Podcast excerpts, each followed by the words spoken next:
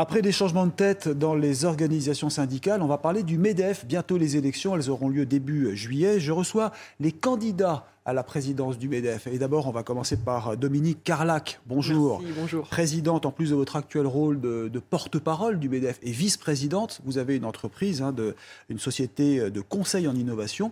Mais ce MEDEF, tout le monde en parle. Dans le challenge, cette semaine, il y a un dossier qui sort. À quoi aujourd'hui euh, sert-il réellement? Parce que certains se posent la question, il a été plutôt discret pendant la période euh, de la réforme des retraites. Hmm. Bah, en creux de votre question et de votre appréciation, il y a le MEDEF doit-il changer? Et moi, ma réponse, elle est oui, le MEDEF doit changer parce qu'il doit parler davantage, il doit parler plus, il doit parler plus aux Français, il doit travailler, travailler avec les partenaires sociaux. Et donc, euh, le MEDEF, aujourd'hui, doit davantage aller sur la place de l'entreprise dans la société. À quoi ça sert le MEDEF? C'est poser la question à quoi ça sert l'entreprise? C'est-à-dire aller plus vers les salariés que vers les entreprises Vers, vers la société dans son ensemble. C'est-à-dire qu'aujourd'hui, la place de mhm. l'entreprise, elle est essentielle dans la vie de nos concitoyens. Elle est vraiment essentielle. C'est-à-dire le mhm. lieu de travail, c'est important. Et il faut une caisse de résonance pour le MEDEF. C'est ça, le rôle, c'est de mettre en lumière que l'entreprise est une solution. L'entreprise, c'est une solution économique, c'est là où on crée de la valeur. L'entreprise, c'est une solution sociale, c'est là où on peut prendre l'ascenseur social. ce ne sont pas des mots, ça, justement parce que, Non, ce n'est pas des mots, parce que la réalité, c'est qu'aujourd'hui, l'État, il est à bout de souffle. Mm-hmm. L'État-providence, c'est fini. Avec la dette colossale que l'on a, c'est plus l'État qui va trouver des solutions aux Français. Là où on peut trouver des solutions encore, et là où on a encore des marques de manœuvre, c'est dans les entreprises. On trouve encore du travail dans les entreprises peut prendre l'ascenseur social, on peut faire les transitions parce qu'on investit de manière colossale dans les transitions énergétiques et écologiques. Donc le MEDEF, il sert de caisse de résonance à tout ça. Et c'est-à-dire euh, en faire plus pour les salariés parce qu'ils sont un peu laissés pour compte jusqu'à maintenant? Alors, ils ne sont pas forcément laissés pour compte. En faire plus pour les salariés, moi j'ai envie de vous répondre par la formule il y a ce qui est souhaitable et il y a mhm. ce qui est faisable.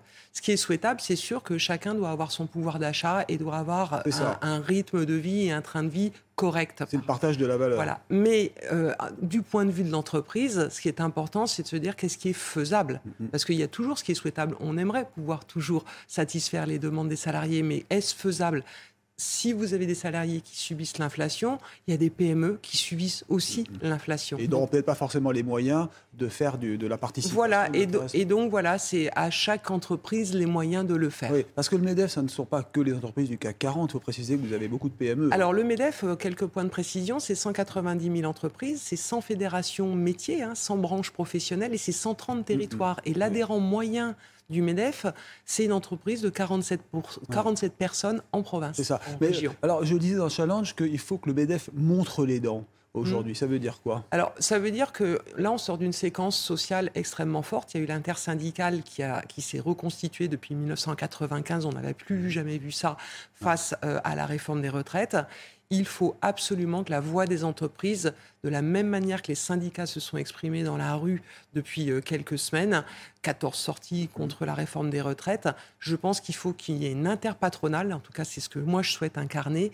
et que les entreprises se fassent entendre elles aussi. C'est votre programme. Ça c'est mon programme, c'est que les entreprises oui, mais il faut se fassent jeu aussi, il faut qu'accepter le, le, le, CDI senior, il faut accepter pourquoi pas le, Alors, le bonus c'est exact, c'est exactement moi ce sur quoi je vais, moi présidente du MEDEF, je veux qu'on mette tout de suite sur la table le sujet du travail et du mhm. travail tout au long de la vie. Tout au long de la vie, ça veut dire l'entrée de carrière, la formation, l'apprentissage, et ça veut dire la fin de carrière et notamment le travail des seniors. Mhm. Et là, rien n'est tabou. Il n'y a qu'une seule ligne rouge. Jeu de garder les plus de 55 ans Elles joueront le jeu parce qu'elles ont intérêt à le faire, parce qu'aujourd'hui, les entreprises manquent cruellement de talent. Donc, elles joueront le jeu dès lors qu'il y a des lignes rouges qui ne sont pas franchies. Moi, ma ligne rouge, c'est l'index tel qu'il a été présenté. C'est un bonus-malus qui ne sert à rien, qui ne créera aucun emploi senior. Donc là, on oublie. Là, on oublie complètement. Et par contre, on peut se mettre d'accord sur des critères qui favoriseront l'emploi senior. Et on a tous besoin de talent dans nos entreprises. Alors, je voulais savoir, les patrons ont tout obtenu d'Emmanuel Macron. Baisse des impôts de production, baisse des impôts, maintenant à 25% de l'impôt sur les sociétés. C'est un peu le jackpot, dit-on.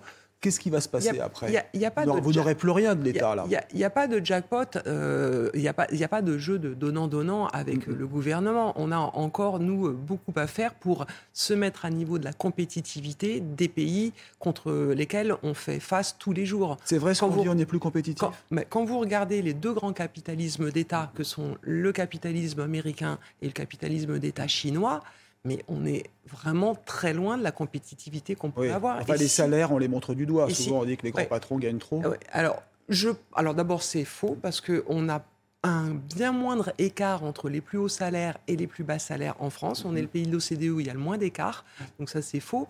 Et puis encore une fois, euh, on essaye de faire tout ce que l'on peut. Et si vous regardez ce qu'on appelle les NAO, les, négociations euh, obligatoires. elles ont plutôt été favorables. Juste deux, alors deux questions encore. La parité, c'est une priorité pour vous qui êtes femme candidate au MEDEF? Alors je crois qu'en 2023, je ne sais pas si on peut parler de priorité, je pense que c'est plutôt une évidence. Pour mhm. moi, la parité, c'est une évidence. Regardez la société de 2023 c'est une évidence, c'est plus un combat. Bon, on est loin dans le CAC 40, il n'y a même pas 5 pètres. Oui, mais on progresse, on progresse. Il y en a certes pas assez, hmm. je suis d'accord avec vous. Il n'y a pas assez de femmes dans le CAC 40, hmm. mais en revanche, la dynamique, elle est importante. C'est-à-dire qu'il y en a quand même plus qu'avant. Vous allez pousser aussi. Hein. Bah, en tout cas, moi, présidente du MEDEF, j'incarnerai aussi cette partie-là du patronat. Une ex-athlète pour diriger le patronat, c'est votre cas. Vous êtes une grande sportive, passée à l'entreprise. Oui. Euh, donc il faut du muscle pour il faut du muscle. Hein. Il faut du muscle et puis il faut aussi du rayonnement pour notre pays.